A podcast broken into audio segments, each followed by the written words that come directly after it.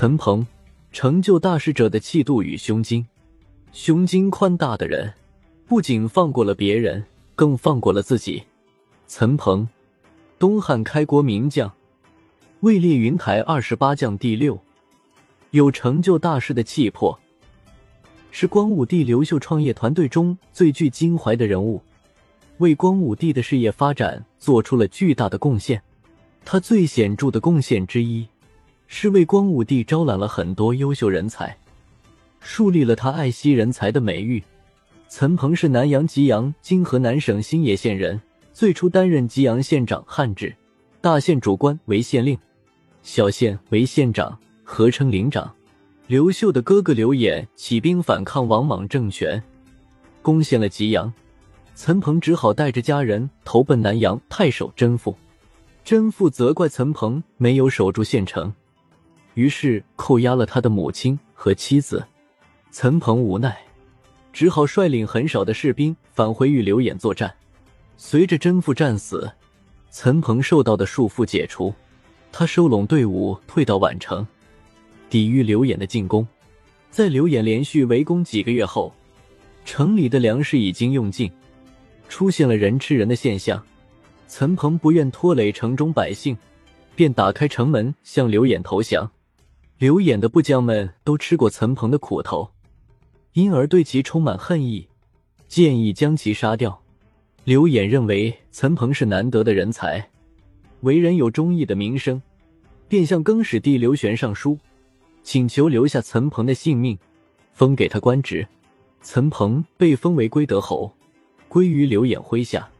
更始帝刘玄的政权内部争权夺利，他本人也对功臣不放心，在大臣李毅和朱伟的撺掇下，他杀掉了刘演。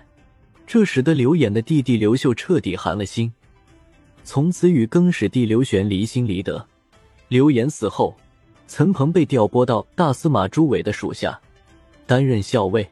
岑彭追随朱伟讨平了淮阳郡，被升迁为淮阳都尉。岑彭平定了淮阳守将姚伟发动的叛乱，因功升迁为颍川太守。当刘茂率领他的势力攻占颍川时，岑彭没有办法履行职务，只好投奔河内太守韩兴。更始第二年二十四，刘秀进军河内，岑彭劝韩兴归降刘秀，但韩兴不听，最后战不过，才被迫投降。刘秀要杀韩兴，岑彭说：“我曾是大将军刘演的旧部，他对我有救命之恩，我还没来得及报答，他就被杀了。”这成为我心中永远的遗恨。今天见了他的亲人，我愿意誓死效命。他又劝刘秀不要杀韩信，说韩信是个仁人君子，是创业中必不可少的人才。刘秀很高兴，赦免了韩信，封岑彭为次监大将军。刘秀非常看重岑彭的才能，对他委以重任。当时吕直在齐原拥兵，岑彭请命劝降他。既避免了血战，又壮大了刘秀团队的力量。更始第三年二十五，刘秀在河北千秋亭称帝，是为光武帝，任命岑彭为廷尉。当时天下尚未统一，刘秀与刘玄二帝并立，赤眉军和其他曾经反抗王莽的起义军各自为政，不相同属。更始帝的大司马朱伟坚守洛阳。刘秀麾下的十一名大将一起率军围攻，连续几个月都没能攻破。岑彭献上劝降的计策，得到光武帝刘秀的认可。尽管朱伟是杀死兄长刘演的主谋，但那是私仇。现在刘秀已经贵为皇帝，应该顾及功德，因而承诺朱伟投降后不会对其进行报复。岑彭去城下劝降，对他说。我从前受到您的大恩，一直想报答，但没有机会。现在更始帝败亡，您坚守城池还有什么意义呢？朱伟担忧遭到清算，得到岑彭的保证，便归降了。刘秀赐封朱伟为扶沟侯、平敌将军。岑彭在云台二十八将中位置靠前，为光武帝刘秀立下了赫赫战功。他与吴汉的好杀、贾父的吴勇有所不同。但凡能够不用武力征伐的，他都采用招降手段，不多杀戮，将损失降到最低，尽可能的削弱对立面。他非常严格的约束士卒，对百姓秋毫无犯，获得了广泛的美名。光武帝称帝后第五年，交趾郡、荆州等地方依旧没有平定。